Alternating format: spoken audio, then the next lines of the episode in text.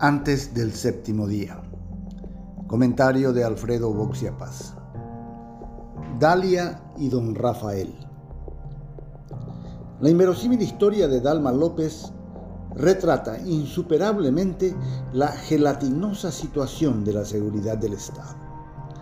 La hasta entonces desconocida mujer que trajo al Paraguay a Ronaldinho con documentos falsos era dueña de un poderoso holding de negocios, presidía una fundación de beneficencia y se movía en deslumbrantes helicópteros. Con la prisión de Ronaldinho, en marzo de 2020, nos enteramos que Dalia disponía a su gusto la provisión de documentos paraguayos a quienes quisiera. Y pronto supimos que su poder e influencia eran superlativos la estrella del fútbol mundial y su hermano se tragaron seis meses de encierro, mientras a ella nadie la tocó. El alboroto fue de proporciones mundiales, tanto que Dalia escaló a la lista de los cinco prófugos más buscados del Paraguay. De hecho, con la recaptura reciente del narco Zamora y el asaltante Roque Puiguazú, hoy es ella quien encabeza el tablero. Aunque el paradero de Dalia fuera un misterio, algunos aspectos de su poder económico empezaron a salir a la luz.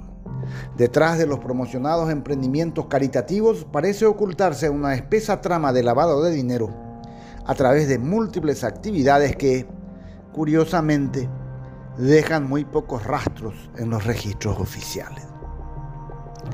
Dalia era buscada intensamente, nos decían, pero no la encontraban. Sin embargo, sus abogados sí, pues presentaban recusaciones a jueces y fiscales, interponían habeas corpus y anunciaban que pronto se pondría a disposición de la justicia. Pero Dalia no apareció. Eso sí, pese a la clandestinidad, siguió haciendo negocios. El año pasado, la Fiscalía incautó en Ciudad del Este un camión repleto de supuestas mercaderías de contrabando que era custodiado por su propio abogado hace un día. Su nombre volvió a aparecer en la prensa, pues un empresario muy ligado a ella está en el centro mismo del actual escándalo de aduanas. Un año y medio después, Dalia sigue prófuga. La policía, con desconcertante sinceridad, sostiene que está en el país porque en Brasil o la Argentina ya la hubieran detectado. Es obvio que está en Paraguay y nadie la encontrará mientras esté dispuesta a repartir su dinero. El fiscal Marcelo Pecci lo dijo de modo más elegante. El poder de evasión de esta mujer es superior a la capacidad de la policía de aprenderla. El ministro Yucio fue emplazado y la cúpula policial cambiada. Pero Dalia no será encontrada mientras tenga plata y protección política.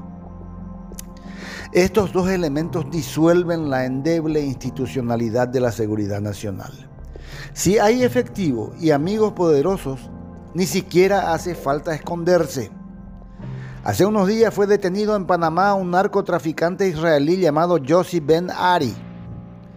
Había sido apresado en la década del 90 con casi 5 kilos de heroína que intentaba pasar de Holanda a Israel. Recibió una pesada condena, pero logró escaparse y se radicó en nuestro país se nacionalizó paraguayo y vivió horondamente durante 28 años. Era un empresario exitoso de hoteles y juegos de azar que adoptó, adoptó el nombre falso de Ron Gamliel. Don Rafael, como lo llamaban respetuosamente, tenía una vida pública muy activa hasta que cometió la imprudencia de tomar un avión que hacía escala en el aeropuerto de Panamá donde su verdadera identidad fue descubierta por las huellas dactilares. Estaba buscado por la Interpol. Tres días después estaba en una prisión de Israel. La Interpol de Paraguay tenía la misma orden de captura, pero en casi tres décadas no lo encontró. ¿Es posible esto sin dinero y protección política? Es muy probable que Dalia y Rafael se hayan encontrado alguna vez pues compartían la afición de invertir en casinos y tragamonedas. Una foto entre ambos sería muy simbólica. Serviría para recordarnos que en Paraguay, si hay dinero y protección política, la policía jamás encontrará al prófugo. No importa que esté escondido o haga vida pública.